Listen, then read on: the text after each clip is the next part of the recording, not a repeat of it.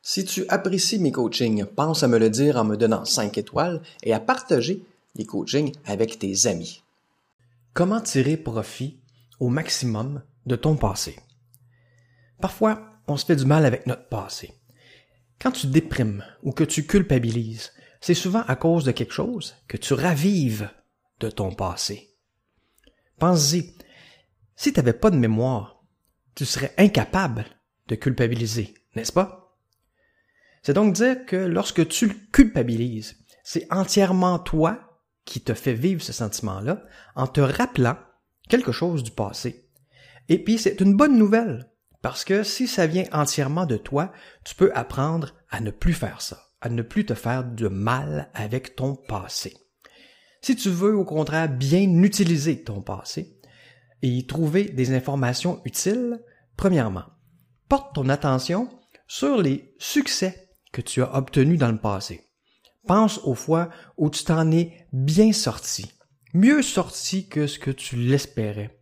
Puis regarde ce que tu pourrais utiliser dans ces succès-là pour améliorer ta situation actuelle. Deuxièmement, porte ton attention sur les bons souvenirs, ceux qui te font te sentir bien. C'est ça que tu peux porter ton attention sur tout ce qui a été mal jusqu'ici, mais ça va pas t'aider à rien. Et tes émotions vont te le dire tout de suite. Tu vas te sentir mal et ça va être le signe, tu le sais maintenant, c'est le signe que ce que tu penses présentement va à l'encontre de ton épanouissement. Donc, c'est pour ça que troisièmement, évite de raviver des regrets, de repenser à des échecs ou à des souffrances du passé. Si tu le peux, fais quelque chose pour réparer ce que tu regrettes. Et si c'est pas possible, pardonne-toi.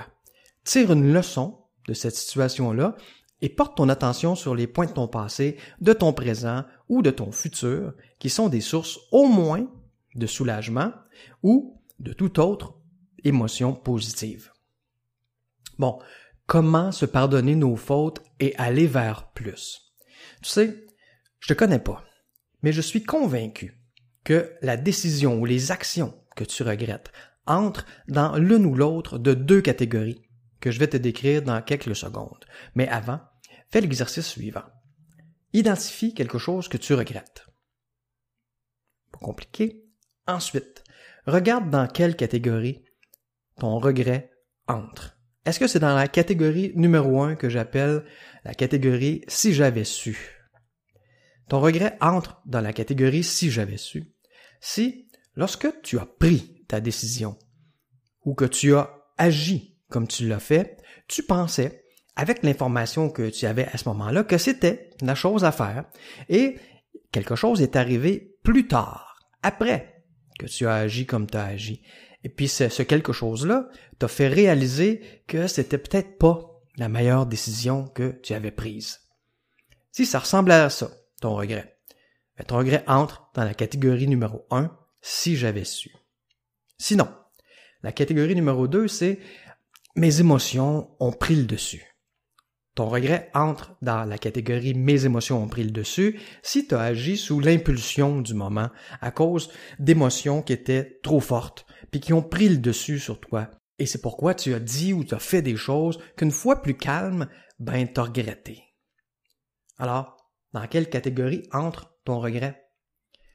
Si c'est dans la catégorie numéro 1, si j'avais su, mais pour aller mieux, tu dois te dire qu'avec l'information que tu avais, tu as pris la décision que tu pensais être la bonne et tu dois te pardonner de ne pas avoir pu voir dans le futur.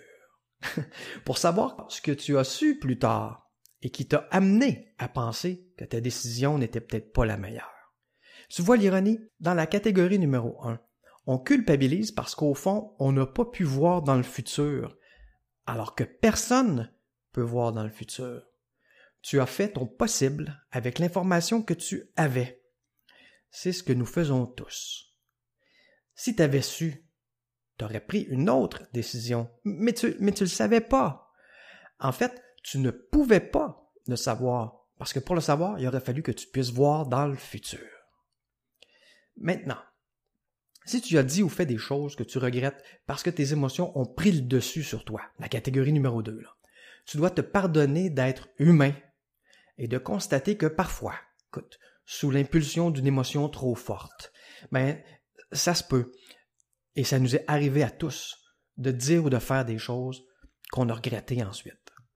Ceci dit, c'est sûr, ça ne veut pas dire de faire n'importe quoi à n'importe qui, puis d'utiliser le, le, prétexte des émotions fortes pour toujours excuser nos débordements. Non. Rappelle-toi, lorsque tu vis des circonstances négatives, comme celles qui ont pu faire en sorte que tes émotions ont eu le dessus sur ta raison, mais ben, ces circonstances-là t'ont fait désirer quelque chose, puis ta vraie nature a supporté avec entrain ce désir-là. Par exemple, peut-être est-ce que tu as désiré être plus calme pour pour pas perdre les pédales comme, comme tu as perdu les pédales avant. Peut-être que tu as souhaité mieux contrôler tes émotions, mieux t'exprimer. Alors oui, pardonne-toi tes erreurs du passé, mais suis ensuite le processus que je t'ai décrit pour t'améliorer. Ta vraie nature veut toujours que tu ailles vers un plus grand épanouissement.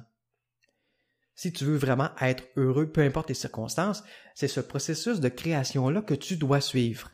Vivre, désirer, permettre, apprécier. Donc, si tu as désiré être plus calme, mieux contrôler tes émotions, mieux t'exprimer, ça c'est ton désir. C'est l'étape numéro 2. Après ça, permettre, collabore avec ces désirs-là, puis apprécie le processus, apprécie tes progrès qui vont te mener vers quelqu'un qui, dorénavant, s'exprime de mieux en mieux, est plus calme, de plus en plus calme et contrôle de mieux en mieux ses émotions. Donc, tu as fait ou dit des choses que tu regrettes, mais fais l'exercice suivant. Pardonne-toi d'être humain et de parfois te laisser emporter par des émotions fortes. Demande-toi ensuite ce que ces circonstances-là te font désirer, puis prends action pour aller dans la joie, dans l'espoir, vers l'atteinte de ce que tu désires. C'est pas obligé d'être compliqué. C'est même mieux si c'est simple.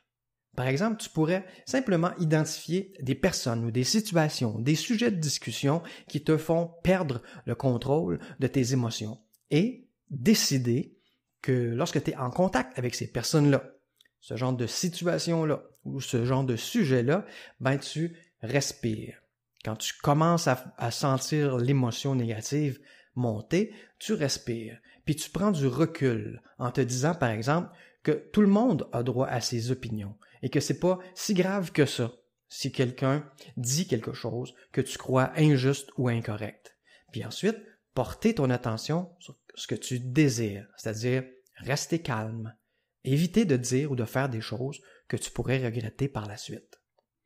C'est comme ça que tu peux apprendre à être heureux, peu importe le passé, parce que tu sais comment te servir de ce passé-là pour aller vers mieux?